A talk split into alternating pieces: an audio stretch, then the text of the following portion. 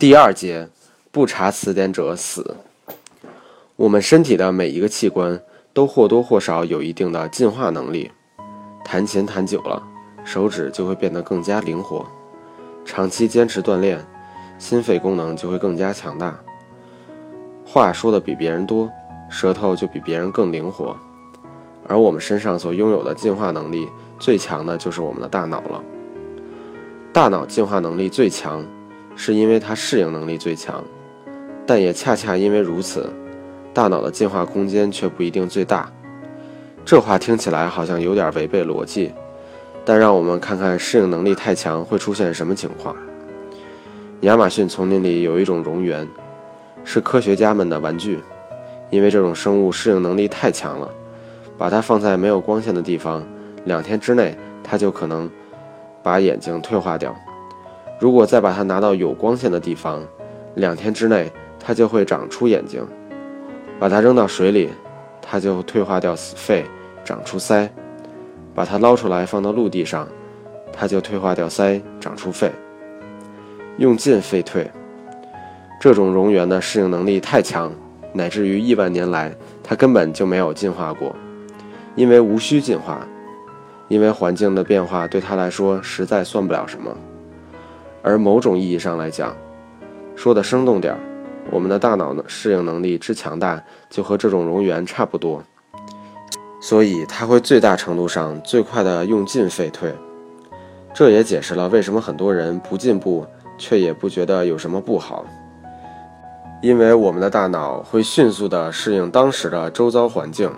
不管那究竟是好还是坏，英语老师与学生最大的不同可能只有一个：英语老师必须查词典，如果还有别的话，就是语法书之类的参考书。而学生却有除了查词典之外的另外一个选择：参加各种各样的课程。英语课上，老师做什么呢？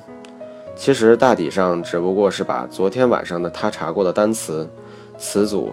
以及他通过查词典，以及其他工具书，在动脑才搞明白的句子给学生们讲一遍，而学生呢，坐在下面听。学生们倒是听了，然而，本质上却没有参与阅读理解的过程。那个过程里应该有苦恼、迷失、无助、慌张，人人都讨厌这些，和恍然大悟，人人都想只要这个。所以，大多学生根本就没有动脑，于是顶多是以为自己搞懂了。事实上，没有之前的两个境界的铺垫，蓦然回首，根本看不见那人站在灯火阑珊处的。于是，很多培训课程只不过是这样的：英语老师的大脑在迅速进化，因为他在不停地用着它，同时还赚着钱；而学生的大脑在迅速退化，因为他们根本不用它。并且又一次花着钱，谁都不是故意的。这也是为什么我总是告诉学生，你们要尽快摆脱对老师的依赖的重要原因。你必须做自己的名师，否则就做一辈子的蝾螈吧。弄不好下辈子还是，因为尽管智商并不一定遗传，但习惯几乎必然会被下一代继承。对于人来讲，其实词典不用一辈子每天都要查的。查着查着就不用再查了，因为绝大多数已经搞定了。